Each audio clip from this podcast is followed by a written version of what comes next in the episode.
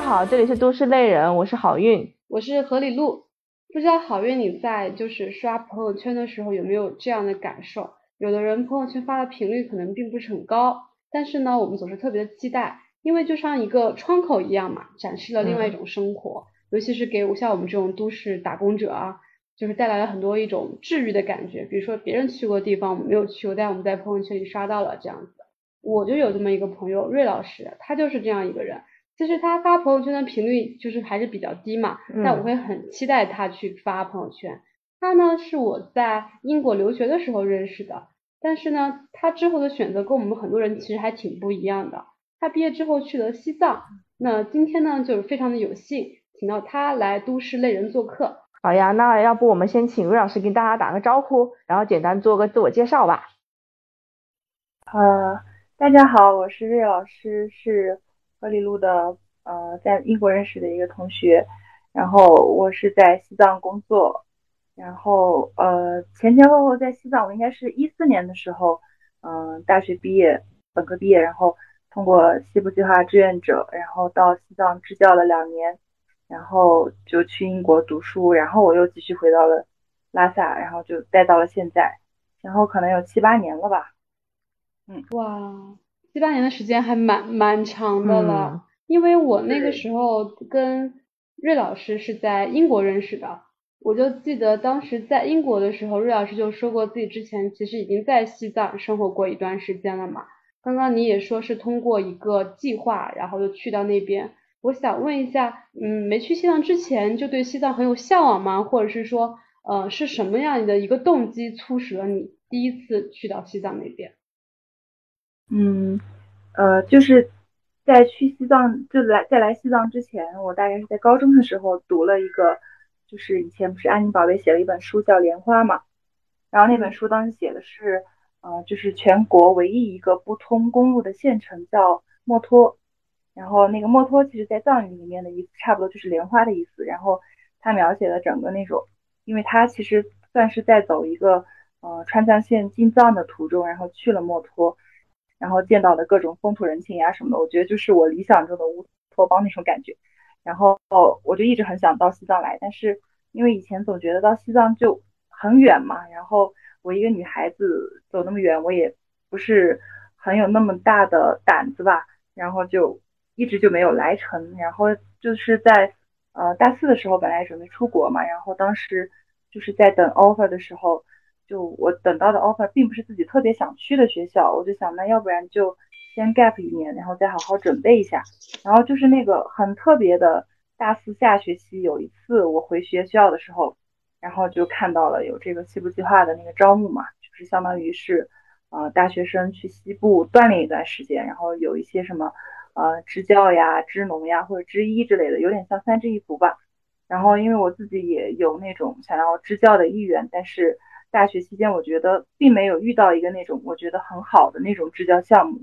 所以一直就没走成。然后刚好就遇到这个项目，然后选择报了西藏。然后当时，嗯，报了以后，我当时又也是很怕，就是说万一家里面不同意。但是后来就是还是家里面就就是还是拧不过我嘛，因为我说反正我就去一年。我当时想的是去一年，因为我们一开始是，嗯，整个计划就是呃，它是一年一签的。然后就去了，去先来了一年嘛，然后来了一年以后，本来我已经收到了 offer 了，就是我想去的那个学校的 offer。其实一开始我是准备去卡迪夫的读那个国际新闻嘛，后来就后来就为了留伦敦就换了一个专业。然后，呃，我当时就是收到那个 offer，我很激动，我很想走，但是因为我当时的学生特别的，他们特别的怎么说呢，就是特别重感情吧，就是呃，像我刚去的时候，刚带一个班的学生，其实。带那个班的学生也不是我直接该带的，是因为他们老师啊休假了，然后就缺一个英语老师，然后就顶上了，我就带了一个月，然后一个月结束以后，他们老师回来了，然后我就去划划到别的地方去带其他的学生的时候，然后他们就全部都哭了，然后我就想到了这个地方，因为我当时刚好我第一年去的时候带的学生是初二的学生嘛，然后我就想那要不然就带到初三毕业吧。然后就多待了一年，所以我就一开始就是在西藏就待了两年，就相当于 gap 了两年以后才去英国读书的。如果不是因为这个的话，可能也遇不上遇不上那个什么呃，就是你们这些这样的同学和李璐同学。缘分使然，因为我现在才知道你是因为那段支教经历，其实你等于就是推迟了自己去英国的时间嘛，对吧？对我本来是准备推迟一年，然后就推迟了两年。那你刚刚呃，就是瑞老师有说你在那边是帮呃初二同学上课嘛？你在那边是教呃英文吗？我刚刚好像有听到。然后不知道在那边呃给那些学生上课的一个经历大概是什么样子的？当时那个学校比较缺英语老师，然后刚好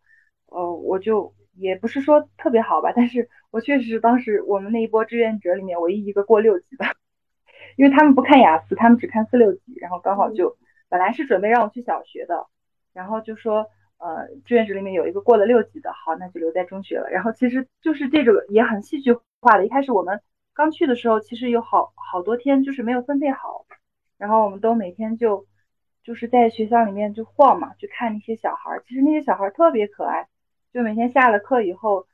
也不会马上就跑到宿舍去睡觉，马上就。跑到学校的小广场，然后就开始跳他们的那种，就是藏族的一种舞蹈，叫锅庄嘛。然后你就真的觉得那些小孩好像真的没有忧愁，就一下子，我本来就是毕业的时候面临的就是那种压力，不管是就是去英国读研，还是说就业，或者是面对一些其他的压力，我觉得在那里的话，那几天就让我彻彻底的放松下来，也觉得一定要在这里，一定要把这一年待下去，因为之前有过一些志愿者，就是待了一段时间以后就。不适应就走了吗？还是有这样的人？那呃，是刚刚因为你说到这段特别美好了，就是在出国之前的这些志愿者的经历，包括跟这些孩子学生们的一些相处之后，这些美好的回忆，然后让你在呃去完英国读书之后，回在回国之后，还是决定再次去到西藏去看看有没有可能继续在那边工作，或者找一些呃其他的志愿工作吗？嗯，差不多是这样的。就是，嗯，因为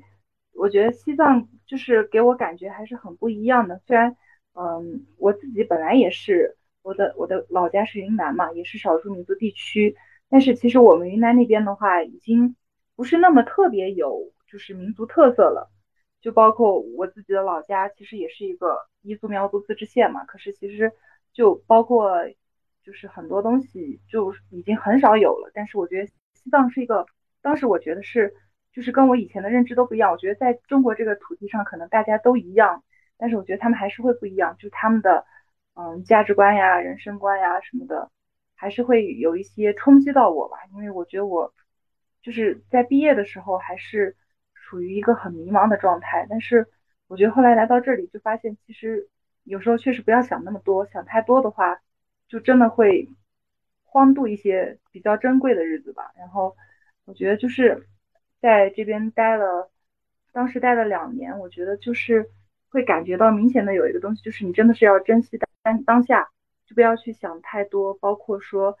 以后未来的就业呀什么的。因为咱们那时候一起在英国读书嘛，然后你又是在伦敦这样一个可能在整个世界范围内都是一个很繁华的城市，那我们大家毕业之后，可能有的人会留在英国，可能有的人接着读博，或者是说回国，可能。呃，选择一线城市的同学要稍微多一点。那那个时候对你来说，你的第一选择就是西藏吗？还是说其实你有尝试过去别的城市生活，但是你最后还是觉得说，那我还是要回西藏？嗯，就我其实就我我研究生毕业的论文写的其实也是嗯西藏这边的藏系嘛。其实我那时候就有嗯以后想要回西藏来，因为我觉得嗯从业。还是说兴趣爱好来说，我都比较喜欢这些东西。其实后来也多多少少，因为现在的工作也在接触这些东西，我还是觉得挺幸运的，就还是能坚持做一些自己感兴趣然后想做的事情。嗯，你当时找你现在这份工作很难吗？其实我找找这份工作也是一波三折。我当时嗯一七年的时候在写毕业论文嘛，然后我当时就回来，就是回来西藏做了一个田野，就是在六月底的时候。回来做了一个田野嘛，然后我当时就就回来以后，我就就是当时我当时其实那时候就是想要看一下有没有一些工作机会，但那时候其实没有特别合适，因为毕竟我还是一个学生的身份嘛。我们毕业毕业的话，正式毕业是到年底嘛。我当时就已经看到我们这个现在我现在这个工作单位的一个招聘了，然后我就投了简历，然后然后对方那个就是 HR 也跟我说，你能保证你十二月份能拿到毕业证吗？我说能，没有问题，就是我的毕业论文已经快要写完了嘛，就是这个没问题。然后他就说，那你可以先过来嘛。但是那时候我妈妈不同意我过去，因为我妈妈觉得就是太远了，然后她不放心嘛，然后就当时就不让我去。然后所以我当时其实本来就是一七年的八月份我就可以过来上班了，然后我妈没同意，我就没有来，然后就纠结那半年，然后在家里面其实也。没干什么，嗯，然后就我也觉得，就是我也在思考，我还能不能再去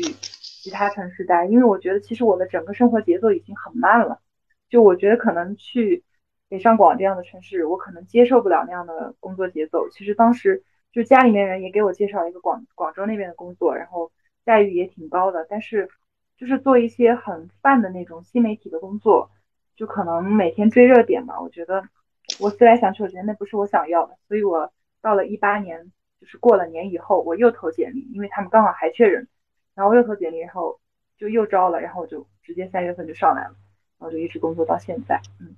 我刚刚听了那个瑞老师的经历，我觉得瑞老师的那个整个从高中从看那个安妮宝贝那本书开始，然后到。呃，去英国去先去申请志愿者，然后到去英国读完书之后再回国，又回到了西藏去工作。我必须要强调一个，就是我觉得瑞老师的整个经历就是完全符合我人生的那个信条，就是我一直跟那个何丽如说的，就是念念不忘必有回响。就是如果你心中有一个你自己想去的地方，或者你想要做一件事情，然后就算你啊，比如说你。明年没有做成，你明天没有做成，但只要你一直坚持，一直是坚定自己那个就是想要的话，那无论如何，最终你都会回到那个地方，会去到那个地方。对，所以我有时候觉得坚定选择是一种幸福，就是有坚定选择的勇气和动力是一种很幸福的事。然后我想问一下瑞老师，因为其实我跟好运，我们俩其实没去过西藏，对，对，西藏其实是还是有挺多的未知的，就比较想，请你简单介绍一下。西藏和我们的生活方式是不是有不同？比如说，呃，一些生活习惯或者说生活理念吧。因为你其实你刚也说到，你在西藏的岁月会让你觉得啊，就尽量可以放慢一点，或者很多东西其实会给你一个比较豁然的一种生活态度。包括说，呃，生活成本这些，因为我们也是就是大家虽然在不同的城市，但也都还是现在在打拼的年轻人嘛，啊，就比较想了解这个方面的一些信息。OK。嗯，西藏的话和内内地的话，可能最大的差别就是海拔，海拔上有一些差别，然后就氧气浓度的话就会比内地要少一些，少一些，尤其是冬天的时候，可能上来会缺氧什么的吧。然后当时我妈妈也给我说这个，她就说因为嗯高原缺氧嘛，有可能就会损伤到身体嘛，比如说肺什么的会比较扩大，长期的话肺扩大的话就会挤压到心脏嘛，可能会有一些什么。嗯，高原高原心脏病之类的东西，然后我就跟我妈反驳，我就说其实也不见得。你看，我要是在内地的话，我成天吸雾霾，我也好不到哪儿去。就有时候跟我妈这样说嘛。那其实我觉得，就是如果说只是说，嗯，短期上来的话，还是挺好的。就是，嗯，西藏的话还是会跟别的地方不太一样，虽然可能紫外线有点强，但是，嗯，空气的话肯定是空气质量很好。然后，比如说像夏天的话，就不会那么特别热吧，反正不用开空调肯定的。然后生活习惯的话，就当地人，我就大概就举一个我身边特别好的朋友的例子吧。他是一个属于呃快退休还没退休的人，然后成天的事情就是，可能他会睡觉睡到快中午的时候自然醒，然后然后就找个地方喝茶，因为拉萨这边他们喜欢喝甜茶嘛。嗯，咱们学新闻的时候讲过那种。我看我一下子想不起来那个词儿了，就是大概就是那个时候，就是那种可以大家统一去个咖啡馆，然后就可以聊天说地呀。然后拉萨也是存在这样的一个茶，这样的茶很多这样的茶馆，就是陌生人之类的，你可能两个人突然聊起来了，好，然后你的茶喝完了，我就把我的茶倒给你喝，就这样，就大家就很随意很随性，然后什么都能聊。然后生活习惯的话，反正就是大家节奏都很慢，好像不赶不赶时间。当然，这个是好一点的话，可能就是节奏慢一点的话，大家就会过得比较不那么急促。但是如果是从工作的角度上来说的话，像我们有些从内地来的同事就非常不习惯我们，就因为我们有时候做事情确实是拖拖拉拉的，不到最后那一点，甚至到了最后那一点过了，这个事情也没有做完，就是这边生活习惯就可能就是习惯了，就是除了生死，可能其他事情都是小事吧，在他们看来，对。然后生活成本的话，其实西藏生活成本还确实是有点高，因为本身这个运输运输这些物资都是呃这种就是运输成本比较高，呃不管是水果呀、蔬菜呀，可能肉类的话本身也比较贵嘛，因为这边的肉一般好一点的像牧区的那种，就是拉萨周边的有一些牧区的肉肉制品啊之类的，它其实也还是不是很便宜，反正生活成本还是挺高的。嗯，我想问一下，你你的收入大概是一个什么水平？可以方便说吗？因为既然我们聊到生活成本这样个问题。嗯，我的收入的话，现在就是六千多吧，在拉萨可能算是中等水平，或者就在我们同行业是中等水平偏下的。嗯，我是有一个朋友，他嗯他在拉萨就是半年，然后半年就回北京嘛，然后他反正在拉萨的时间他也很少常待嘛，然后他就让我帮他看房子。去年的话让我帮他照顾猫，所以我就就在这儿暂暂住一下。那你这个收入水平就是呃，就依据你的消费习惯来说，你你整体感觉怎么样？这个收入是不是让还是能让你觉得活得还不错？我觉得还行，就是如果说不考虑买房买车的话，我收入就是我觉得三分之一就是我我我在拉萨的话，可能就一两千块钱就能行，就日常生活。如果除非我要出去玩，如果出去的话那就 打不住。嗯，拉萨应该飞哪里都比较贵哈。对，出出去的话，飞哪里都比较贵。嗯，因为我之前有听何如如介绍，就是呃，瑞老师你是在西藏是做记者嘛，然后跟然后刚刚你有提到呃你的那个大概的收入水平，那我蛮好奇，就是你们在那个拉萨做记者日常的这个工作节奏是怎么样的？比如说可能大概几点钟上上班，然后是不是我们梦想中的就是朝九晚五是能够基本实现的？嗯。呃，这个就要看，嗯，因为我我我是做杂志嘛，然后我们又是双月刊，所以相对来说，嗯，工作量不是那么大。如果是做一些像那种，呃，党报媒体的话，可能成天到就是一天到晚，或者是时时刻刻都在加班或者出差吧。他们，我我认我有认识的，像在中新社的记者啊什么，他们的就是就是出稿频率特别高，然后出差频率特别高，就工资的话也是差不多是我的两倍，因为之前。有一个姐姐想让我过去，然后就是考虑到他那个实在是太忙太累了，就没有。如果说是我我的想法是说，既然我选择西藏是为了说让自己多一点时间和空间的话，我就不想为了就是就是就是说我在能保证自己生活质量的情况下，我就不想去追求更多的这种，就是其实我也可以通过其他的方式去挣钱，我觉得啊。就是，但是我还是想要有自己的时间和空间，但不想说完全被工作绑架那样的。像我现在自己的工作的话，虽然说工资不是很高，然后我也知道就是在同行业水平算是比较中偏下的，但是我也觉得，就是在我这种工作频率，然后就是这种条这种前提下，我觉得我还是能接受，就是有舍有得吧。就虽然说工资低一点，但是我还是能保证每天朝九晚晚五。基本上大部分时间都是这样的，偶尔就是赶稿子的时候可能会稍微加一点小班，那都是很少的时候。对，这个工作节奏绝对是我跟何丽如梦想中的工作节奏。我非常欣赏那个瑞老师的职业态度，真的，就是真正的，我觉得就是可以活得比较舒心。嗯，至少我可以感觉到没有那种焦虑感。对的，其实我觉得瑞老师的观点我很赞同，因为我们其实在一个城市生中生活。我们的只要欲望不是特别大的话，其实你也不需要花太多的钱。包括说你提到像这种 peer pressure，也许你的收入在某个行业或某个赛道它未必是一个顶尖水平，但其实只要自己觉得开心就好。而且现在是回到了自己最喜欢的那个地方，对，从高中就想去的地方。对啊，我觉得这是一个最大的一个一个收获吧。因为其实我之前在呃英国的时候，我那个时候跟瑞老师，我们就是是也是通过一个共同朋友认识的，我们大家就是。呃，吃饭喝酒，然后他们家有个阳台，我们在阳台上面就聊天嘛。那天晚上给我的印象特别深，因为瑞老师那也是四五年前、五六年前的事情了，对吧？嗯。然后瑞老师当时我们晚上在在阳台聊天喝酒的时候，瑞老师说，就是他上辈子是西藏人，就是我当时整个的状态，我是真的被打动到不行，因为就这句话从他口中说出来的时候，真的是让你觉得就好像一幅画在这个女孩子面前展开，是真的对这个土地爱的深沉。对，就是有一种，我真的是感叹，就是有一种会让我觉得这个女孩子跟这个土地是有一种宿命般的情感的。但是当时我们没有在细问嘛，所以我就是想把五年前的问题，就是今天来问，就是我想问你，就是是什么样的一个瞬间或者是经历，让你有这么样的感叹，就是我上辈子是这里的人。嗯，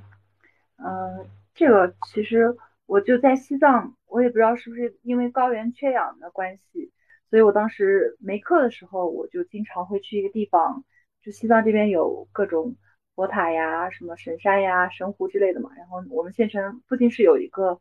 嗯，就是比较比较大一点的白塔吧。然后我就当做散步一样，就反正也没事儿嘛，就是转那个佛塔嘛。然后在那转的时候，就是每天就，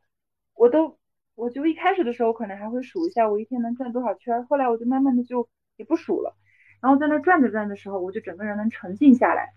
然后就真的是开始，有时候有些事情可能想通的话，在那转着转着，我就一下子想通了。然后在这种情况下，我常常转着转着到转到后面，我就觉得好像我这辈子其他地方都没有去过，我这辈子就只在这里待着过，就是只在这个转白塔的路上走一样，就有这种感觉，就是有那种就是那种熟悉感，就是你可以把你见过的所有的风景你都会忘记掉，但是你在那转经的那种感觉。就是转塔的那个感感觉，甚至我现在后来在拉萨，我之前有一段时间也是住在那个八廓街里面，我也是晚上经常就散步嘛，然后也就去转经，然后转，我真的就是刚那一分钟，我真的是因为藏族有一首歌是叫做看看过的风景都忘记了吧，好像大概这样，只有拉萨忘不了，就是那种感觉，就你觉得你好像这辈子从来哪里都没有去过，你活了这二三十年，你只在所有的记忆只停留在这里。其实我记得早些年啊，就是去西藏旅游啊，或者说什么徒步去西藏，在那边生活一段时间，还是一个蛮热门的一个话题的。然后刚刚魏老师也有提到在西藏的一些那些风光嘛。然后我记得早些年我还有看到一些书，叫什么走路去西藏，还是什么搭车去西藏那种。然后其实，但是我感觉这两年好像这个去西藏的这个话题啊，还有这个风潮，好像也有稍微又减少的一个趋势。尤其是对这种在都市生活的中产的，嗯的人来说吧。然后你不知道岳老师怎么看现在这样的一个现象？我只能从我角我自己的角度去说，嗯，包括你之前说，嗯，以前那个可能就是各种背包客会比较多，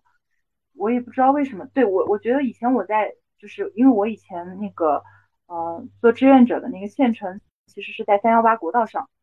然后经常能看到各种各样的骑行背包客，特别多。然后因为这两年我可能一直都在拉萨吧，然后因为拉萨一般都是大家的终点，我站到了终点，我就没有办法去观察那个东西。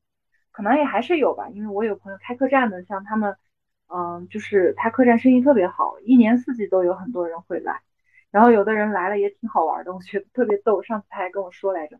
就他的那个客栈的客人来了以后。嗯，就直接住到客栈，然后每天就去就去拉萨的有一个地方泡泡桑拿去了。这个生活真的很不错。对，然后他他就他们就这样能在拉萨待个一两个星期半个月，然后我就懵了，我说为什么要在这样一个高原缺缺氧的地方？然后你天天就就是晚上在客栈睡觉，白天然后就去蒸桑拿，甚至晚上也在蒸桑拿，你就也没有去看风光，就是。出于一个什么样的想法，我我也其实还是百思不得其解的。但我觉得可能就是大家，就可能还是在同一个地方，可能他还是待久了，就还是想要出去外面换个地方，哪怕是换一种空气，或者是换换一个氧气浓度，然后体验一下不一样的感觉嘛。我也不知道怎么说。但如果说呃普通的人想要上来拉萨的话，其实我更建议是秋冬。就是冬天的话，可能缺氧一点，但是，呃，冬天其实是真正的拉萨，夏天是游客的拉萨，冬天是朝圣者藏族人的拉萨。因为，呃，一般到冬天的时候，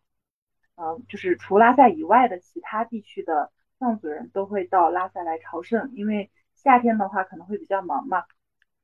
如果是农区的话，可能要耕种呀什么的，然后牧区的话要放牧。然后到冬天的时候，反正下大雪嘛，大家谁也干啥事儿也干不成，然后就就有些人就徒徒步过来，有些人是开车过来，反正就各种各样的方式，然后就磕长头的也我也遇到过，然后反正到拉萨来朝圣，然后那时候就整个八廓街就很多那种真正穿藏装的人，不是夏天这种，他们形容说是群魔乱舞的，我觉得其实有点讽刺，但确实就是现在八廓街的话，就更像夏天的八廓街像一个景点。但是冬天的八廓街像一个朝圣的地方，然后我个人觉得秋天比较合适的原因就是，尤其像国庆节之后，因为国庆节之前其实都是算拉萨的旺季嘛，不管是门票呀、酒店呀都比较贵嘛。然后到冬就是十月十月国庆节过了之后，中下旬的时候就开始西藏有一个，嗯，每年都会推出的一个活动叫东游西藏嘛，然后到那个时候就。很多景点，包括像布达拉宫呀、罗布林卡呀这些地方，他们都会免门票，就是景点都会免门票，然后住宿呀也会比旺季可能要便宜差不多一半。然后秋天的话，我觉得就是树叶也还是有，尤其是像走三幺八过来的话，过林芝，因为去年我们刚好也有个采访去林芝，当时那个选题的题目就叫做彩林嘛，彩色的森林的意思，因为到那时候。因为林芝其实就是西藏的小江南嘛，它就各种树叶的颜色呀什么的都特别丰富，就感觉像油画一样。然后时不时还能遇上一次一次下雪嘛，然后又有雪又有各种各种油画的色彩，其实真的挺美的。所以我觉得那个时候就比较适合，就如果你可以调休到那个时候，不要赶在各种国家假期的话，我觉得还是挺好的。那时候我推荐自己家人也是在那个时候上来，嗯。哎，那那你爸爸妈妈有来西藏，就是平常会看来看你吗？呃，我以前在嗯支教的地方，他们来过一次，他们开车走滇藏线上来的。对，从昆明到西藏开车要多久呀？嗯，快一点的话可能就是三天，慢一点的话四天。哇，不到。对呀，你想啊，从云南到那个西藏哎。那坐飞机需要多久啊？坐飞机就快了，两个多小时就到了。我想问一下瑞老师，瑞老师是独生女吗？对，我是独生的。哦，那你的父母怎么看待你？就是呃，常住在西藏。对，因为我我理解，像瑞老师这样，可能只有是不是只有过年的时候才能回家了？嗯。平常是不是也很难回去一次？嗯，对我，除非是嗯，就是比如说我们。马上下个月有一个西藏拉萨自己的，就少数民族地区都会有各种节日嘛。那拉萨下个月有一个节日叫雪顿节，就是喝酸奶的节日。哇，好爱喝酸奶。对，然后放七天假，然后有一年就是那七天假刚好赶上了那个国庆和中秋的假期，然后我就凑了个半个月的假期，我回去了一趟。然后但是平时的话，确实因为上下去上来一趟机票也挺贵的，我一般都是冬天下去。然后冬天我们有一个高原假嘛，然后就差不多，呃四五十天，然后加上就是正经的过藏历年或者是过汉历春节要放七天嘛。然后我父母的话，嗯，就是以前的话他们还是，就是我来之前他们是不同意的，但是我来了之后就他们也没办法要，就虽然他们老是说你还是回来吧，我就说回去也不一定找到什么更合适的工作嘛。然后我也挺喜欢这里的，然后。后来，因为我哥哥像，尤其是我觉得可能能说服我爸爸的，只有我哥哥上次来了。就他们以前觉得西藏就是寸草不生的地方，但其实他们上次我哥哥他开车上来的时候，他就觉得拉萨也还行吧。那实在不行，你要想待就待吧，就是自己要照顾好自己。然后我以这个跟我爸妈讲的话，他们就觉得，哎，也没办法了，反正我已经在这待了那么长时间了，再回去工作也不好找。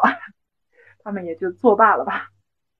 对，因为说实话，我我有一个比较现实一点的问题想要问一下瑞老师啊，因为其实我我觉得我跟何里路还有瑞老师，我们年龄应该差不多。像我们这种 二十六七八的女生，就是我觉得像父母，虽然说其实我们现在父母都比较开明了，但是也可能会考虑到，比如说将来到底要不要买房子啊，然后可能将来结婚找对象以及呃生孩子啊。如果一直生活在西藏，我觉得这种。可能是不是确实会比较难实现未来人生的一个这种长远规划的一个安排？嗯，其实其实我觉得，嗯，你在西藏待久了，你就习惯了这里。其实你觉得你在跟在哪里生活都一样，你不要把它真的是当做一个，就是可能还是以前的固有认知吧。以前我也可能觉得说西藏没有办法长待，所以我当时不是我当时当过来当志愿者的时候，我也是听了很多，因为我们云南那边还是有很多人在西藏，呃，比如说当兵呀什么的，身边也有这样的人，就可能当兵完了回去以后三三五年，然后就人就没了嘛。后来我发现，就是我有同事。他的爸爸就是最早的那一批进藏的人，然后他爸爸现在就是四十多岁，四十五岁、四十六岁，呃，五十岁的时候退休的应该是，然后现在已经活到了八十几岁，在内地。像我的话是属于一个比较 注重养生的人，所以我其实睡觉睡得也挺早，各种生活规律什么的也挺注意的，就是尽可能的不让自己身体出问题。其实我觉得对父母这个可能就是我唯一能给他们保证的东西。但是你说至于婚姻呀、对象呀什么的这个东西，我觉得我没有办法跟他们保证，这实在是不确定性太强了。所以，我我也是，就是虽然他们有时候也也说也催嘛，但我还是尽可能的去跟他们说，就是这个东西真的不是我一个人能决定的，真的不像买菜一样。你说买菜，那实在不行的话，那你重新再去买。找对象这种东西，要找错了，那真的是搭一辈子上去。然后，就是我觉得也是。双方的一种博弈和让步吧，可能我我父母对我有别的要求，我会满足他们。然后在这方面的话，我也尽可能用一些其他的方式去转移他们的注意力。反正就我觉得和父母相处也是一种艺术吧。嗯，我很赞同你的处理这块的观点啊什么之类的。但是有一个很现实的问题，就是其实你的周围生活环境，嗯，可能会藏族的小朋友们会多一些。那你在找对象的时候，可能是不是也是会藏族朋友的选择性选择范围要更广一些？嗯，其实这个要理性的看待，因为这边其实还是存在一些，嗯，就是文化差异的。比如说，他们如果说父母就是比较老一辈的人的话，他们还是觉得没有办法接受其他民族的。那种就是，比如说，如果是男孩的话，可能他父母就没办法去接受一个汉族女孩，因为他们觉得可能文化背景呀、宗教信仰呀各种，可能大家以后就走不了很长的路，所以他们就会不太同意这样的事情。然后年轻人的话，其实就还好，但是我觉得还是要考虑父母的，并不能只考虑自己。这样的话，就是也可能这个关系也会遇到很多的困难吧。其实身边也有这样的一些例子，但是其实不是特别看好。我觉得，嗯，就尽可能还是找跟自己比较相似度高的吧。但是我其实这边也有很多汉族人的，汉族呀、藏族都有。就是现在其实到这边来做，就搞艺术呀什么的，或者创业的呀，汉族人挺多的。但是我觉得这个东西不管在哪儿都是一样，就是还是要看缘分。如果说实在是缘分的话，可能所有的东西都不是问题，但如果说不是缘分的话，一切的事情都会是问题。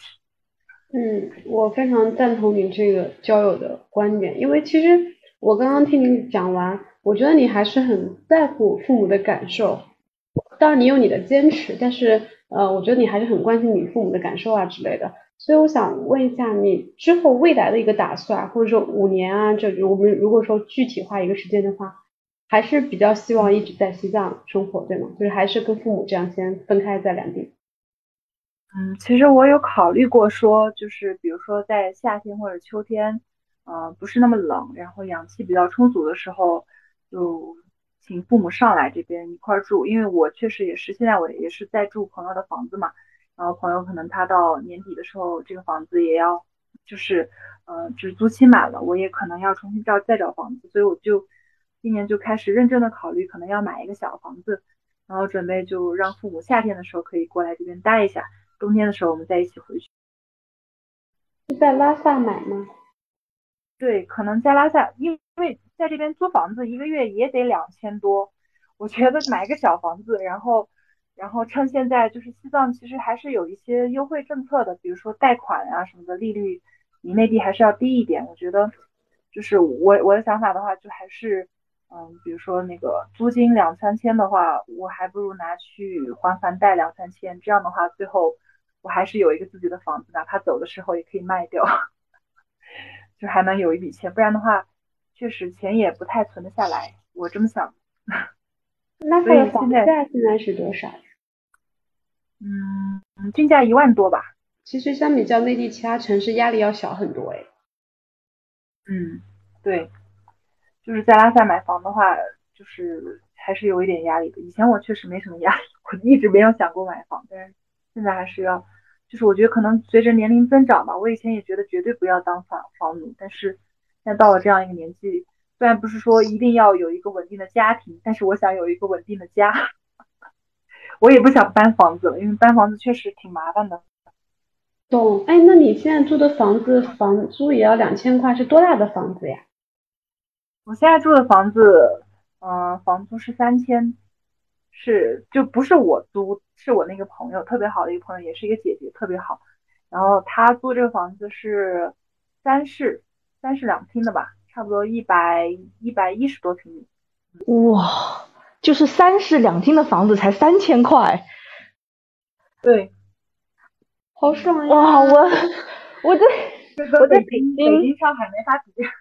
对，因为我曾经在北京嘛，然后我原来在北京呃公司工作的时候是跟同事合租，我们是也是三室，我们算是三室零厅吧，然后我那一个房间要五千块，五千块一个房间。对，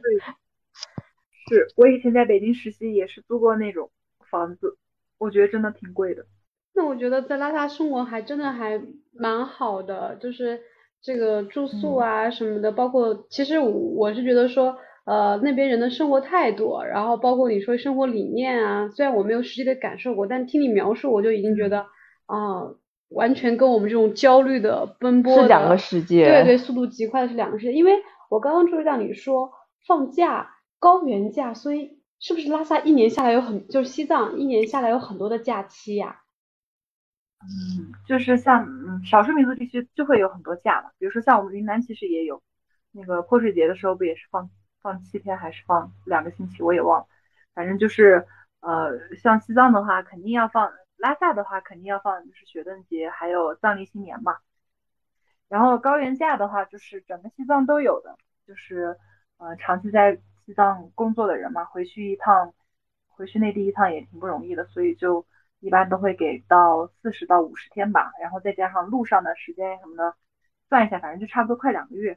所以我每年差不多也能回去两个月，就像放寒假一样的回去待两个月。太爽了，这完全就是国外。因为我听我朋友在澳洲也是一年，好像他至少也有一个月的假期吧，前后算下来。但我觉得像瑞老师这种至少休两三个月，因为我我理解是就是比如说我们。所有中国所有的那种国家法定节假日，西藏肯定也是要放的，是吧？应该也是要放的。对，然后对，在自己的那个西藏少数民族的一些假期也要放，然后又还有高原假，这整个一年过下来，带薪假期有两个月，对，两至少两个月，三个月。哇！天呐，瑞老师，你们单位还有 high con 吗？就。可能是因为我自己比较喜欢这儿吧，但是还是有一些人还是会待不住，还是想走，因为觉得气候呀，还有一些生活习惯，他们还是不能接受吧，还是会就是这样。这几年其实陆陆续续有一些你很熟的朋友在走，像嗯，我之前就有一些认识的朋友一直在拉萨飘着嘛，有一些可能就是做做代购呀，或者是搞艺术的人，慢慢的也还是有一些人会回内地去，最后可能就是也是身体的原因吧。尤其是可能过了四十岁之后，所以我也有在考虑这个事情。就是我其实为什么一直想要留在我们杂志？其实我本来的想法也是说，想要多积累一些这种深度采访呀什么的一些内容和资料吧。为了以后可能想要有转向那种自由撰稿人吧。如果说可以的话，我就可以说更多的自由度。可能我最理想的状态就是在西藏可能待半年。然后回内地待半年。我觉得你这个规划很棒，因为其实 freelancer 也是成为现在的一个就是就业的趋势嘛。包括说，我觉得作为一个文字生产者啊，内容制造者，您也是就是也是有这个能力可以给到自己一个相对来说比较 free 的生活的。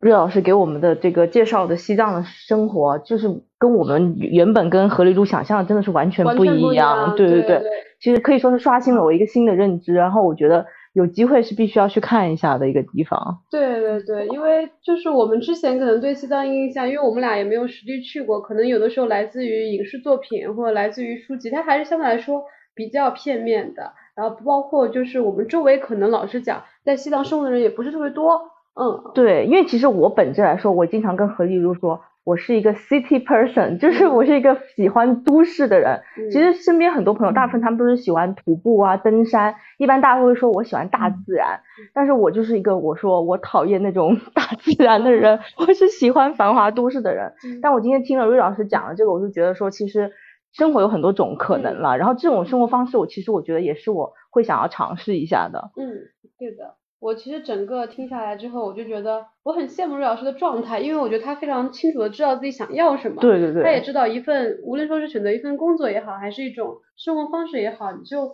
必须要有舍有得嘛。啊，然后我是觉得说，嗯，就希望你之后的工作一直顺顺利利的。然后我觉得我们也不用不用不用去。划定日期，说我们一定要在某个地方，一定要待多久，或者我一定要得到什么，或者我是到某个年纪，我要做出什么样的改变。我觉得其实不太需要给自己设造一这样一个节点，就是关注当下，当下你过得很开心，你在这里觉得很舒服就很好。然后也欢迎瑞老师在高原假的时候可以来上海找我们玩，可以来找我们玩耍。也欢迎你们到拉萨来找我玩，咱们的假期不对等。나 방금 일어나려 했는데 해가 짧아지면 하나씩 들어오는 불빛이 쓸쓸해